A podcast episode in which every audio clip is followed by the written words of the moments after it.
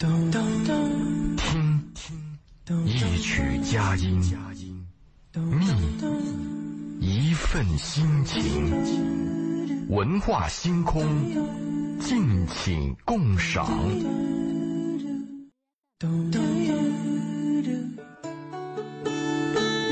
有故事的人都准备回家过年了。我们在文化星空，呃，这个叫做“狗狗年”。最后一期节目要和周老爷共同来度过，我觉得周老爷对于文化星空本年度贡献极大，从这个公历年的跨年到农历年的跨年都有您的身影。嗯，缘分，缘分啊，这是缘分。对，周老爷真先借着节目的机会啊，给您拜个年，对，新年快乐，身体健康。谢谢，同时也给大家啊，祝大家新年顺利、平安，嗯，健康，健康可能是最重要的。对。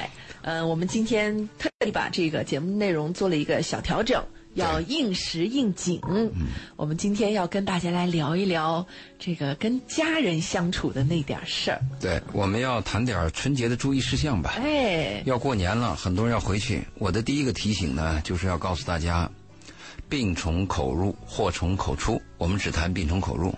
啊，不谈祸从口出吗？啊，祸从口入我们不谈太多了。嗯，第一个就是饮酒。很多朋友就是回家以后推杯换盏，和大家在一起喝酒。嗯，嗯，喝一次，喝两次，有时候喝醉。嗯，在这个阶段呢，没有意义，一点意义都没有。特别是喝醉了以后，你吃到肚子里东西，喝到肚子里东西，都是垃圾了。心情爽啊！啊，这种爽很低级，因为爽有很多种爽。就是我们讲啊，好多事情它是分级别的，就是高兴、愉快、幸福，它都是分级别的。如果拿这种磨难和麻醉自己这种爽来爽的话，非常非常的低级。啊，一个有大志的人，有理想的人，他第一点就是有自制能力。一个不能自制、缺乏管理自我身体的人，做不好事儿，也管。管不了公司，这是最基础的。所以我提醒大家，第一个就是关于饮酒的问题。那周老爷，我问您一个问题啊，您说这个过年回家，同学说：“哎呀，这都一年没见了，你就不能跟我们好好吃个饭、喝个酒吗？”可以。家里的亲戚朋友说：“这都一年了，你就多喝点算什么呢？”嗯，这就是这我们的劣根性。就你这个，我劝酒呢，你要拒绝，我就没面子，这是什么概念嘛？但是这个劣根性现实存在呀。但我们还是劝大家一下，至于你回去以后，你该怎么样，你还是怎么样。但是作为我的责任心嘛，就跟大家说一说。嗯，饮酒要注意。嗯，对。第二就是暴食，特别是很多垃圾食品呀，一些腌肉啊，要避免。这里边有亚硝酸盐，啊，大家一定要注意。暴食，嗯，还有些人说我减肥节食已经很长时间了，不在乎这样是吧？哎，放松一下。我还是要提醒，有一句话是“勿以恶小而为之，勿以善小而不为”。呃，既然它是个错的事情，哪怕它再微弱，为什么我们要做呢？为什么要妥协一下自己的意志呢？没有必要嘛。做一个干净的人，啊，从里到外，从精神到肉体，你都干净，包括你的灵魂能更干净更好。这玩意儿是个完美主义者，我发现了。哎，我说的这种完美啊，其实我做出事情啊，你可能还觉得龌龊，很难讲。心态和行为有时候表现的不一样，可能行为都是那个德行，但是心态不一样。好，所以暴食，这是我要提醒的。嗯。第三个谈我谈就是熬夜啊，日夜颠倒，何必呢嘛？你那个周期一颠倒啊，就跟生物钟和倒时差一样，对身体伤害很大。有时候睡眠嗯比饮食还重要。嗯，对吗？嗯，因为你睡着了以后啊，你的身体在深度睡眠的时候，你身体有一个免疫系统，它要进入工作。嗯，这个免疫系统干三件事儿。第一件事儿呢，它清除你身体的垃圾；第二件事儿呢，它激活你的良性细胞；第三件事呢，防止小偷到你家。我们说的小偷啊，就什么病毒啊、疾病啊、癌症啊，这个免疫系统它晚上要工作的。如果你把它弄乱了。也就是说，你这个免疫系统有几个保安，你把它搞得白天黑夜不着边际，它就会偷工减料，它可能工作质量就会下降。所以不要折腾自己。所以我就提醒大家，在这个病从口入这个方面呢，注意三点：一个是饮酒，一个是暴食，一个就是熬夜。啊，我们讲的人本性的七宗罪里边，就有这个暴食和饮酒的问题。我们说饮酒不醉最为高，好色不乱乃英豪，不义之财君莫取，忍气饶人或自消。啊，古人训，记一记啊。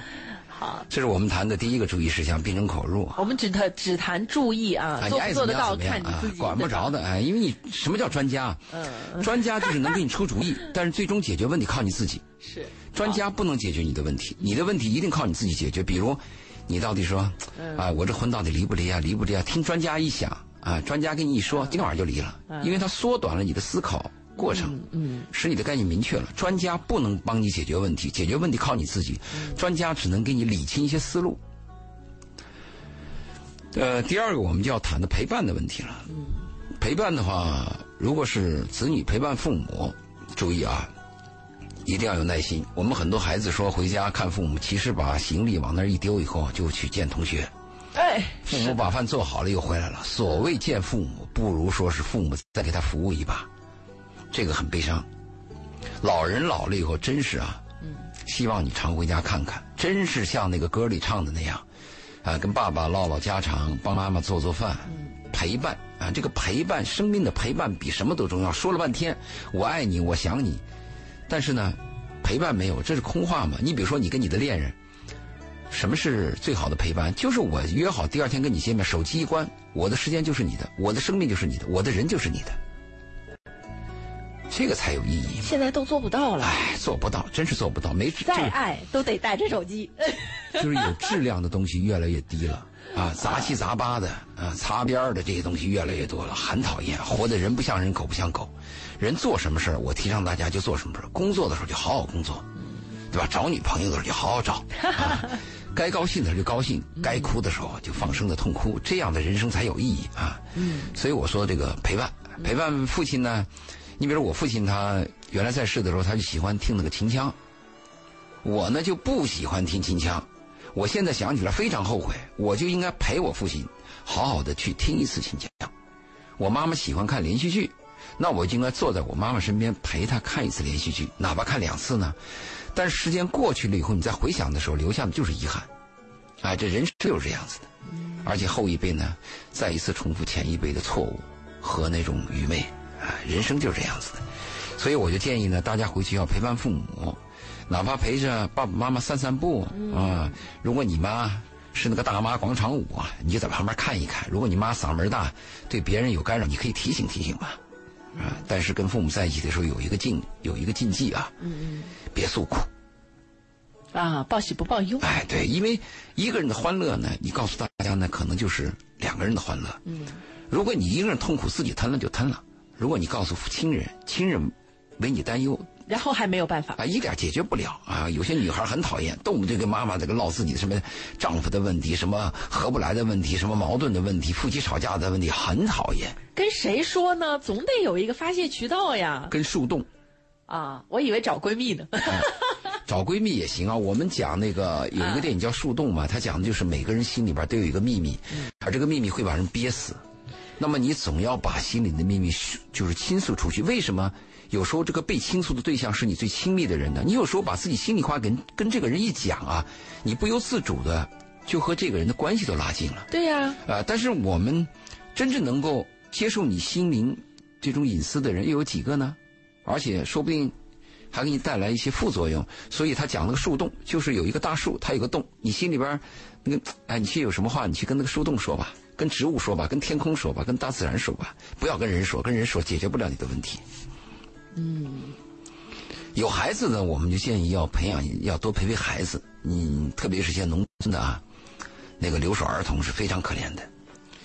这个他们在父母离开以后，他们在父母背后受的那种苦委屈，甚至被人歧视，有些女孩被人欺负，哎呀，这个都不能公开讲。但是我做情感咨询嘛，我受了很多家庭的这种就是咨询，我深深感到非常的痛苦。而且有些女孩被欺负的还不是外人，都是自己的家里亲戚，什么叔叔伯伯，很糟糕的。所以回去啊，要多陪陪孩子，就陪着他们，看着他们闹，哎，看着他们在身边，哎，蹭，哎，就陪陪陪孩子，消磨时光，投其所好，但是不要不要纵容孩子，要什么给什么，这也很糟糕的。补偿心理嘛，会害孩子的。嗯，这个这个因人而异吧，因为呃，从现实的角度上来讲，这个孩子啊，你你这么长时间不见他，其实多多少少会有一些隔阂的产生。其实对于成年人来讲，这种隔阂他也会在。必须的对，那他会想，我用什么样的方式来赶紧拉近我和你之间的距离呢？那就是您刚刚讲到的，你要什么我给什么这样的话就会让，呃，就大人可能心里会觉得说，你看我我确实。对吧？我是你爸妈啊，你你你，我们是爱你的。你看你要什么，我们都给你，因为我们爱你。就希望用这种方式，可能从心理需求上来讲，他是有这样一个需求。嗯我想要通过这个，我不知道还有什么其他的方式可以拉近我们的距离，就这个啦。我们提倡是有责任的爱，我们提倡有责任爱，我们特别反对溺爱，特别反对是为了达到一种目的以后，就给孩子买东西，或者是投其所好。比如这个孩子吃冰淇淋是有问题的，但是经常我们会说，你要好好做作业啊，做完作业以后我给你买冰淇淋，这是最愚蠢的父母。我们给孩子买东西要这样买，比如孩子要一个足球，我们就告诉他好，到这个月底，爸爸发工资以后给你买。我们要培养孩子从小的那个等待、耐心，我们要延迟孩子的幸福感。延迟幸福感的结果呢，孩子会更加珍惜这个幸福。如果我今天要，今天就给，两分钟在手里边就就淡漠了。所以我们要一定要有原则的爱，我们担心溺爱，溺爱会伤孩子的。你说拉近孩子的距离很简单嘛，注视着孩子微笑嘛，跟着他走嘛，他干什么陪着他玩嘛，他喜欢踢毽子啊、跳方格，或者是打弹球，我们就陪着他。他喜欢玩手机游戏呢？玩手机游戏，我们也可以跟他讨论，告诉他这个手手机游戏它有什么特点，它对人体有什么危害，哎、它会偷走你的时间，会对你的眼睛呃有伤害。我们可以陪着你玩，到一定时间我们再干点别的，一定要陪伴。不论是我们对父母，还是对孩子，还有对自己的爱人，陪伴是第一位的，其他的都是虚的。嗯是吧？虚情假意的过年发一个问候，很多朋友到年底时候保持跟你联络嘛，发一个 hello，发一个什么心想事成这些空话啊，什么什么发财这些话都是无聊的话嘛。我相信每一个人的手机里面一定都有那种一年只联系一次的朋友啊。啊，就是这样，他跟你保持关系，特别是商务往来，他保持关系。你看银行到年底的时候，只要你有钱，那家伙每个人都会给你问候。还有个提醒呢，就是我们回去以后少不了要给父母买一些礼品嘛。嗯啊，我的建议是啊，我反对买保健品，反对买补品，反对买药品，反对买干货，反对买饮料，特别反对那种别人送给你的礼品，你又转送给你父母的，因为别人送给你的礼品礼品啊来路不明，你都不知道转了多少手了。如果是食物，就非常危险。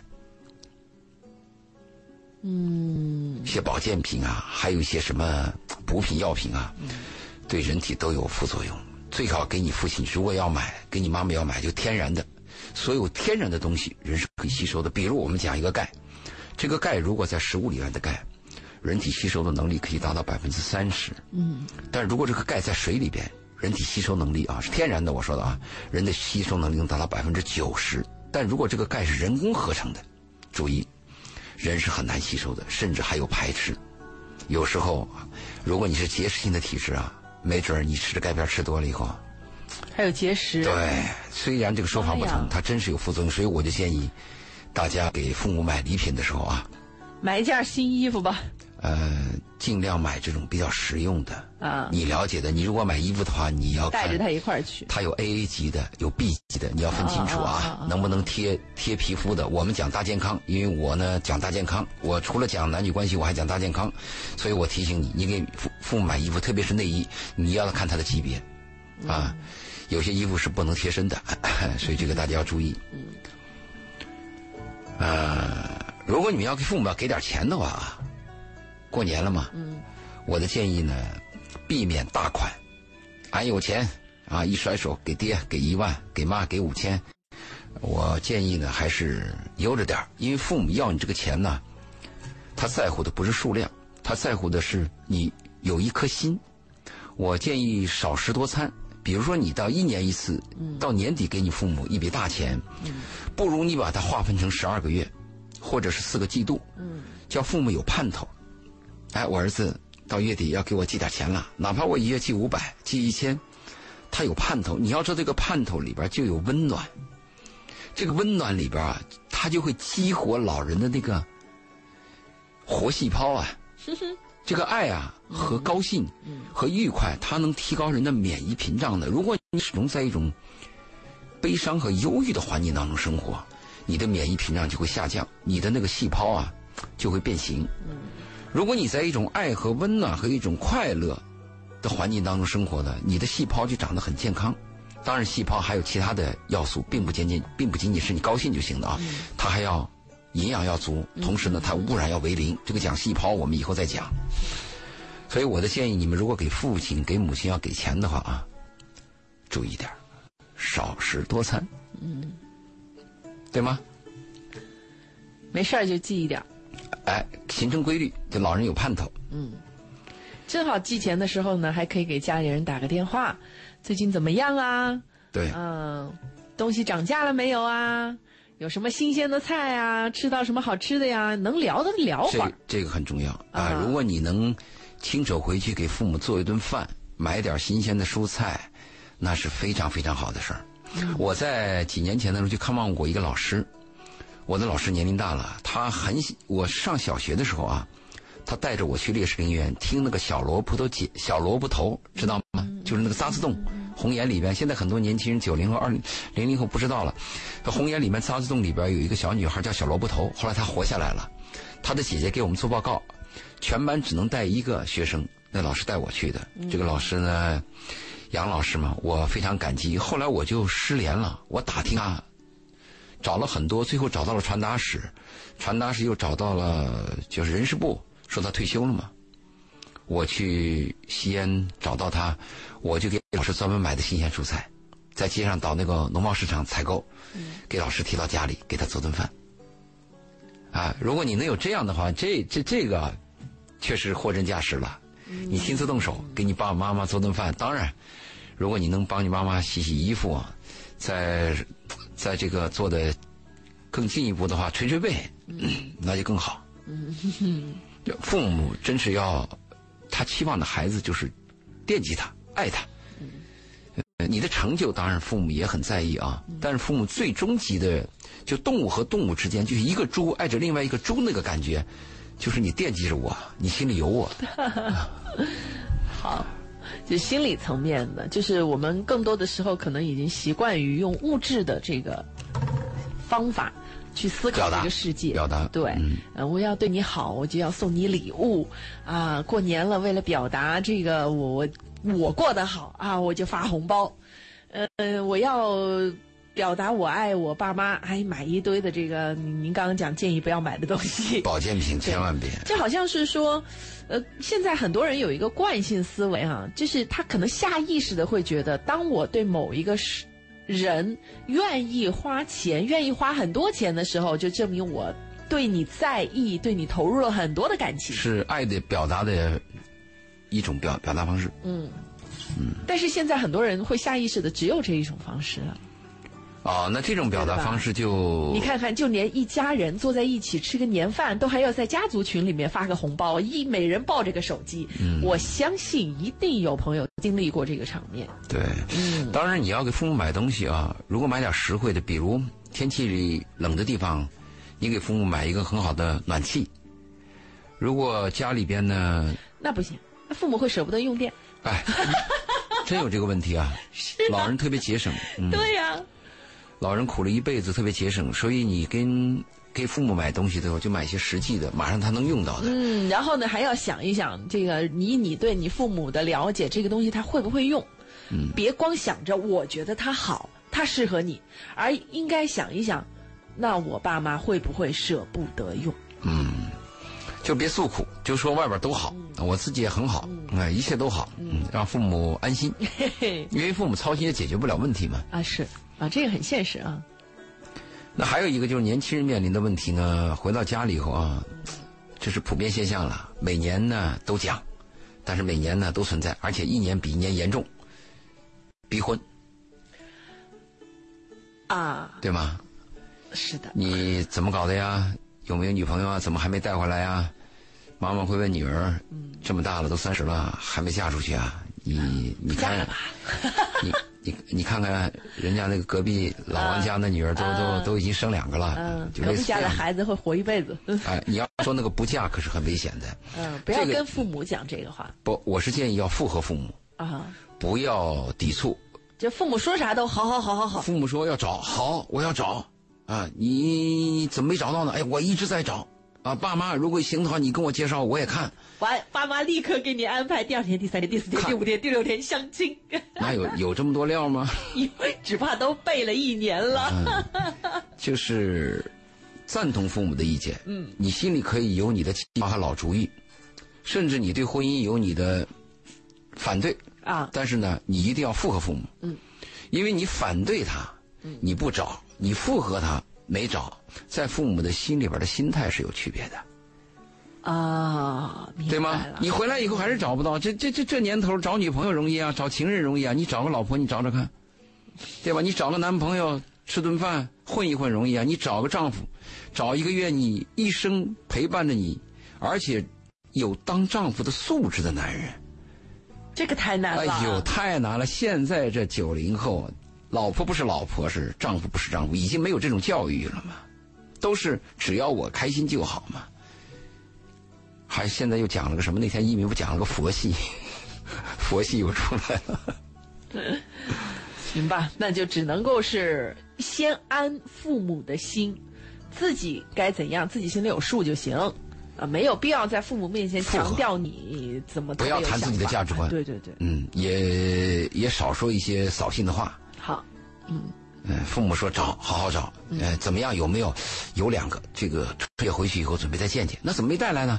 刚开始，嗯、是这样啊，我我正好今天还看了一篇公号的文章，那个文章的标题写的特别好，写的是你能忍受你的老板一年，难道你还忍受不了你爹妈七天吗？嗯，对，是 关于有期爹妈徒刑和无期徒对，刑。关于爹妈问你的这些问题，你就当老板在问你要面试呢，你想想你怎么回答，对，对吧？那个状态就不一样了。父母只要谈到婚恋的问题啊，把所有的原因都推给客观。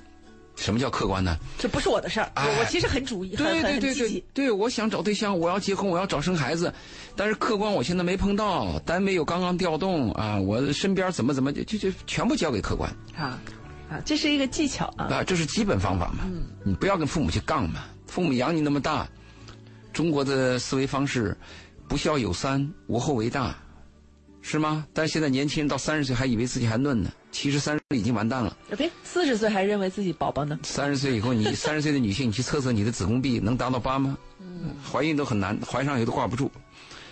所以我就建议，在这个婚恋问题上，大家跟父母谈的时候注意这种谈话的方法。嗯再一个，一年到这个时候啊，嗯，这个时候一年年根儿啊，它是一个机会，对于恋人来讲是一个机会。啊，带回家见父母是吗？不是，一年到头以后，很多恋人啊，谈了一年了，到底成还是分？哦，这是个节点。当然是个节点了。我的建议什么呢？如果你心里暗恋了很久，啊，满肚子的蝴蝶，让它飞出来几只，表达了，碰就碰嘛？你不碰怎么知道东南西北呢？你不碰你怎么知道南墙有多疼？表达了，而且直接表达就是，我明年想跟你进一步发展我和你的关系，啊，我就喜欢你，这样说不可以吗？不，有很多人会矜矜持，为什么不能他跟我说？啊这个不，这个问题这样啊，如果从性别角度来讲，虽然讲男女平等，但是在这个问题上，我建议，如果双方都有情有义的话，我建议男人主动比较好。嗯，有些男人自以为是，是不是说你啊，老婆当年追的我，老婆追追的你，有什么值得高兴的呀？有什么炫耀的呢？你喜欢一个女人，你就应该追她，你就应该搞定她，你应该罩着她。当然，这是大男人的思想，有些人反对我，是吧？呃我们其实觉得有一个出发点，大家应该都不会反对的，就是我喜欢一个人，我就得为他做点什么。当然，你本能就是这样嘛，而希望他高兴那做什。么就大家自己来决定了，是不是？你注意啊，我们有句话这样说：夜长梦多，啊，对吧？黄瓜菜都凉了。你有时候就差的不是一天，有时候可能差一个小时。你比如说你在两个人当中正在徘徊的时候，有一个人先告白了，对他就在前一个小时发了个短信，就把你点燃了，而且他那个短信啊特别打动你，打到你心坎里去了，瞬间把你击溃、击垮，那你立刻就倾倒了。第二个实际上跟他关系差不多，他他晚来了一个小时，你再接到第二个，你还是同样的那个就是大力度，第二个就麻痹了，嗯，是吗？如果是机会的话，假设如果真是机会的话，我的前提是如果是机会的话，人生只有一次，如果有两次的话，那有一个是假的。那我怎么知道这就是个机会？你不错，是当然对了嘛，先下手为强，后下手遭殃嘛，近水楼台先得月嘛。周老爷这话说太有道理了。接着您这句话，我们赶紧放广告，广告回来之后再接着跟大家聊。敬请共赏。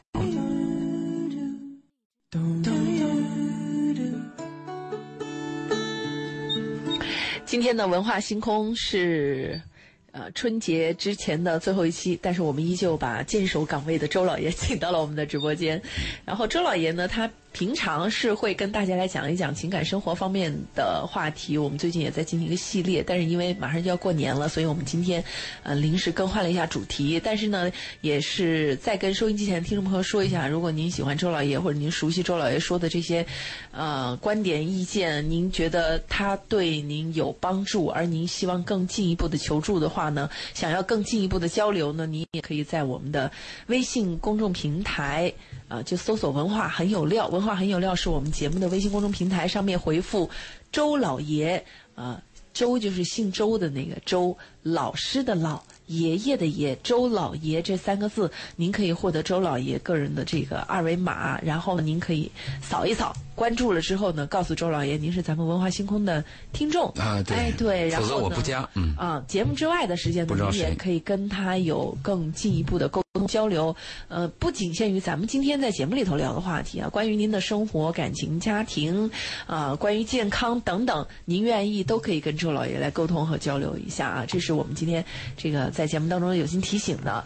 呃，本来呢是还开了热线，因为每到周五的时候周老爷来，我们都会开热线，但是我一看嘛，这时间就十分钟了，所以这热线就暂停一下吧。对。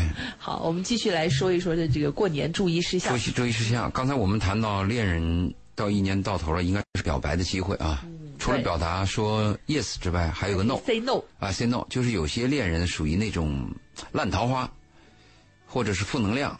那我的建议，在一年到头的时候呢，就给一个截止点，嗯，就算了。还有那种骑驴找马的人呢，你也找到马了，你把那个驴怎么处理，你也要搞清楚，是不是啊？有些人呢是骑驴找马，找了很久时间也找不到马，干脆把驴当马也行。就把驴转正了是吧？啊，总之人生很短暂，啊过一年是一年，呃，只要每年的十一过去了，这一年就过去了，亲啊，二零一九年已经过完一个月了，过完一个月了，很快很快。快的。我们说这个人生短暂啊，小的话听不懂，到了一定年龄你就明白了，啊、所以我就建议你们，恋人除了表达 yes 的时候，该说 no 的时候也要讲明白，说清楚。还有一个呢，就是有些年轻人呢，就是他那个男女朋友关系呢，属于一个初期阶段，呃，没有最后肯定，但是又是个过节期间，有时候男方会提出来，你是不是到我们家去一下啊？甚至女方也会提，去见见我父母。但我注意啊，我要提醒啊，只要你和这个情侣去旅游或者是相伴而行，那你要做好同居的准备，就要做好上床的准备，这完全有可能。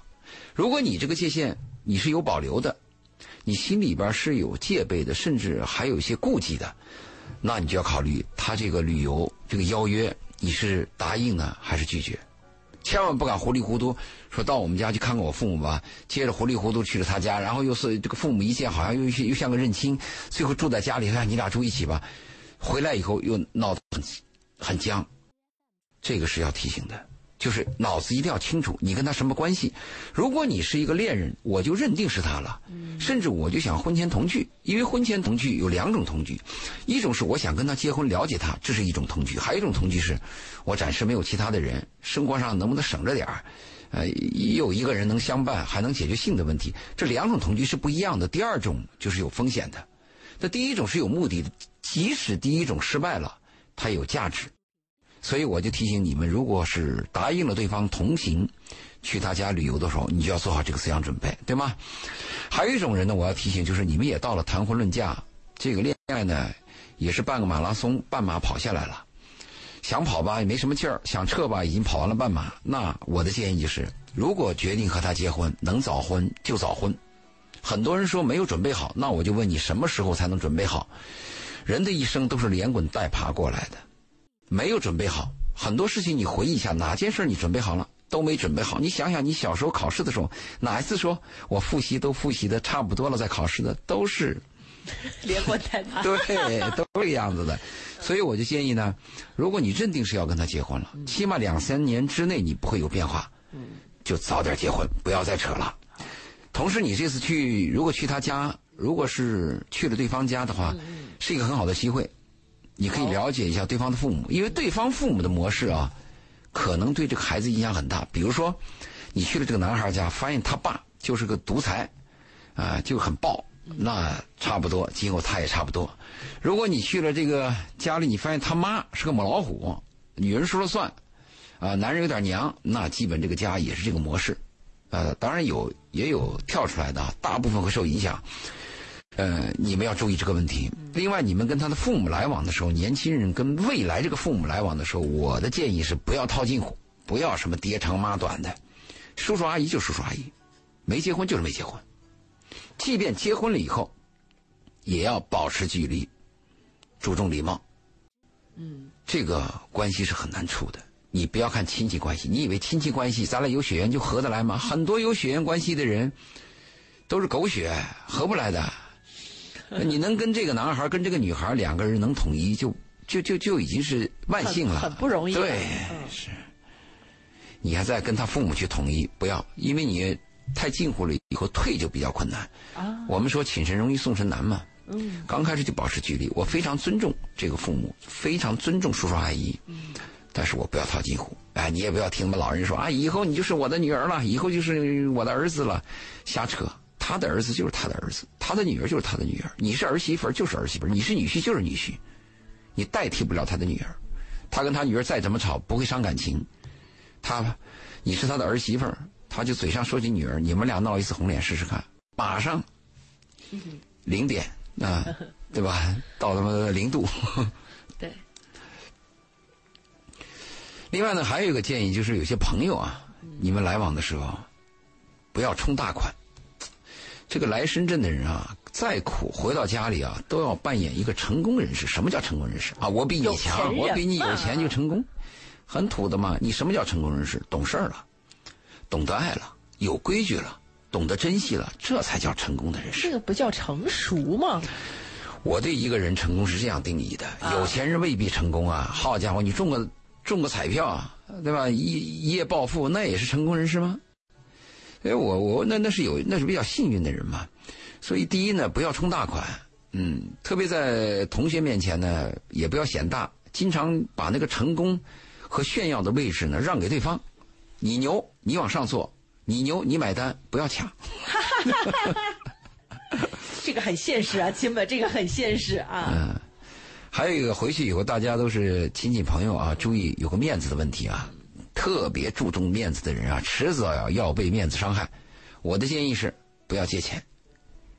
哎，回去以后听说你从深圳回来了，听从你听说你从北京回来了，听说你从国外回来了，有时候八竿子打不到一撇的什么早期的某个同学的同学又来见你了，一张口借点钱，哎，你当时哎稍微一犹豫就答应了，答应回去又后悔，注意一开始就说 no。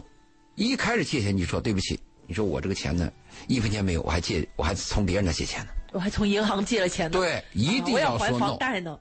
该说 no 的时候一定要说会 no，就是我们没有能力得到什么，但是我们一定要学会拒绝什么，这是一个基本的自我保护。如果你有能力得到什么，那你是个强人呢，但是说 no 是个弱者的表示嘛，先保护自我嘛。嗯，所以我告诉大家要注意，年轻人不要冲大啊，不要这个。动不动就给别人借钱，这个钱一借借的结果是没了，不但没了，也没了朋友。另外，你对这个世界的看法会发生变化。就人性的本恶的东西，你看多了以后，你会悲观自己也的，会对，哎，你会悲观的啊！你看这个世界，你总碰到阴雨天，你很你很霉运的嘛，是吗？所以这是跟大家提醒的问题。还有一个呢，就是我们讲朋友、讲人呢，他年轻的时候是朋友，不见得老了以后还是朋友。我的话怎么讲呢？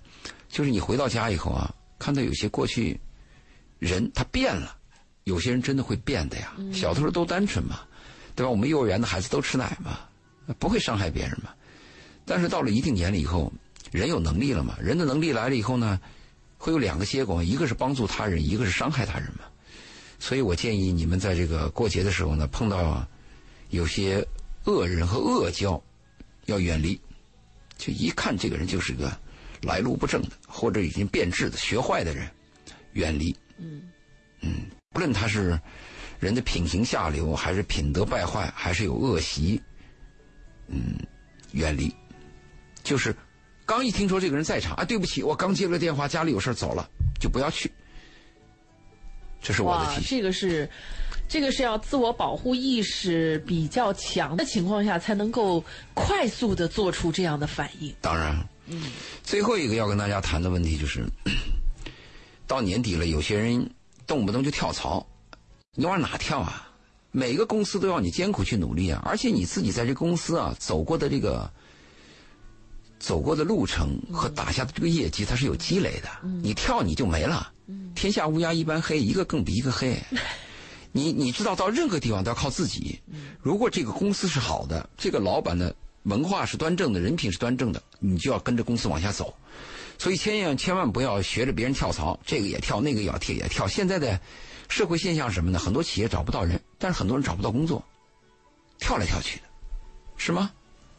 所以我建议大家这个问题。最后一个呢，我就是建议大家要做好心理准备，就是很多过完节回来以后，马上就有那种假期的后遗症啊，这不是因为您开头说的那几个大家都做不到吗？啊，假期后遗症。那 又不能够戒酒，又不能够这个戒通宵达旦，还不能够还还有一个啥来着？喝酒不要熬夜，嗯还有一个啊，对对对，那暴食这都戒不住啊，完了回来不就后遗症了？但是我倒建议大家在这个期期间啊，如果男孩多找女朋友，少喝酒，多找女朋友，这个是很重要的。嗯找女朋友一块儿喝，在过节结尾的时候，大家要有个心理准备，就想好自己那个节点日，天下没有不散的宴席，哦，对吗？另外还要做一个什么心理准备呢？就是离别的悲伤。有相见的欢乐，就有离别的悲伤；有爱就有恨，天下能量守恒的，做好思想准备。啊，这个是真的，你离开你爱的人，离开你的亲人，离开你的孩子，离开你的父母，那一刹那你会难过的。你既然是春节刚回家，拥抱你的爱人的那一刹那是甜蜜的，那你离别的时候一定是痛苦的。人生就是这样，从原点又回到原点。所以我提醒大家，把这些简单的注意事项心里有个谱。我们说了，你能听到了，就留意一下，好。好吗？也希望周老爷今天在文化星空节目当中说到的这些，能够给听到的朋友一些怎么讲呢？不说多大帮助吧，至少心里面能分根弦，能意识到这个世界就是这样，我们的人生都一样。开车的时候嘛，解闷嘛，解闷的时候也有高级一点的，我们是高级一点的解闷。嗯 好，非常感谢周老爷，再次祝收音机前的所有听众朋友们新年快乐我们来年再见，拜拜。好，再见。